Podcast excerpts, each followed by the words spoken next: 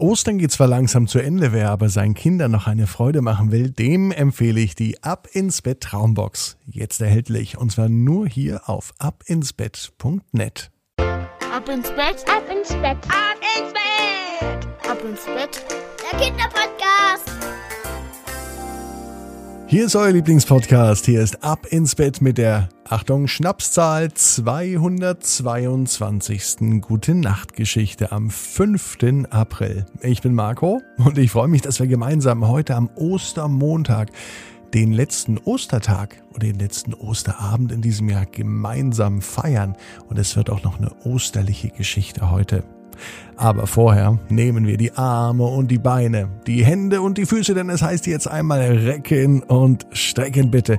Jeden Muskel im Körper anspannen und die Arme und Beine so weit ausstrecken, wie es nur geht. Macht euch ganz, ganz lang. Spannt jeden Muskel an und dann plumpst er ins Bett hinein. Nicht so wild, sondern eher vorsichtig sich eine bequeme Position suchen. Und da darf man auch noch ein bisschen nach links und rechts ruckeln und schuckeln. Und dann bin ich mir sicher, dass ihr heute die bequemste Position findet, die es überhaupt bei euch im Bett gibt.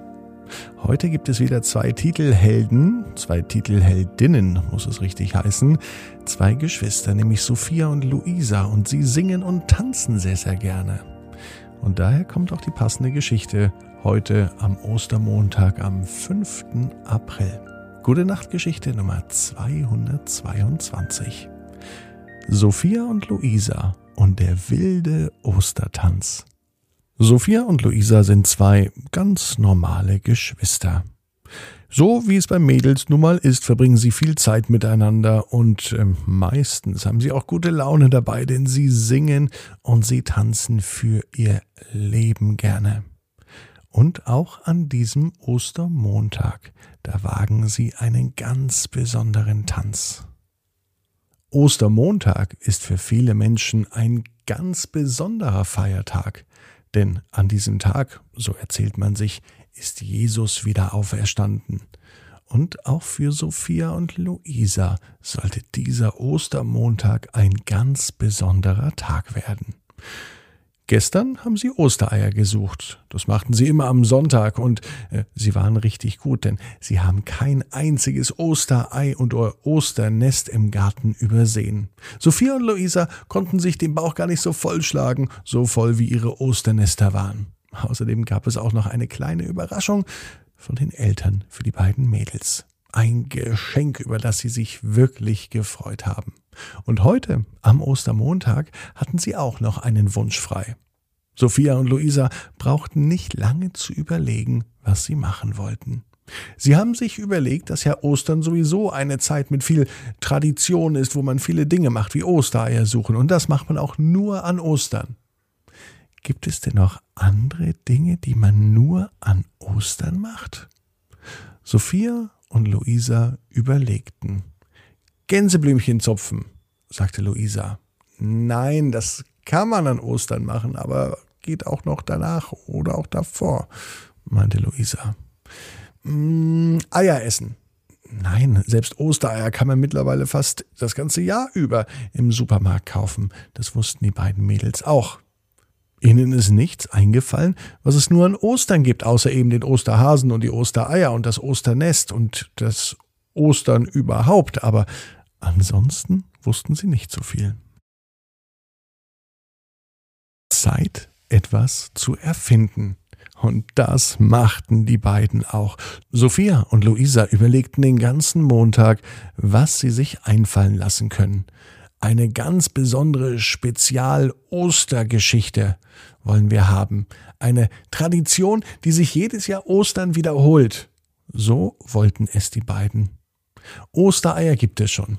Einen Baum aufzustellen, nein, das erinnert zu sehr an Weihnachten. Wir müssen etwas machen, sagte Sophia, was uns beiden richtig gut tut. Singen, meinte Luisa. Ja, aber singen, äh, machen sie schon immer am Advent. Jeden Adventssonntag gehen Luisa und Sophia mit der Familie singen. Hm, das berühmte Adventssingen.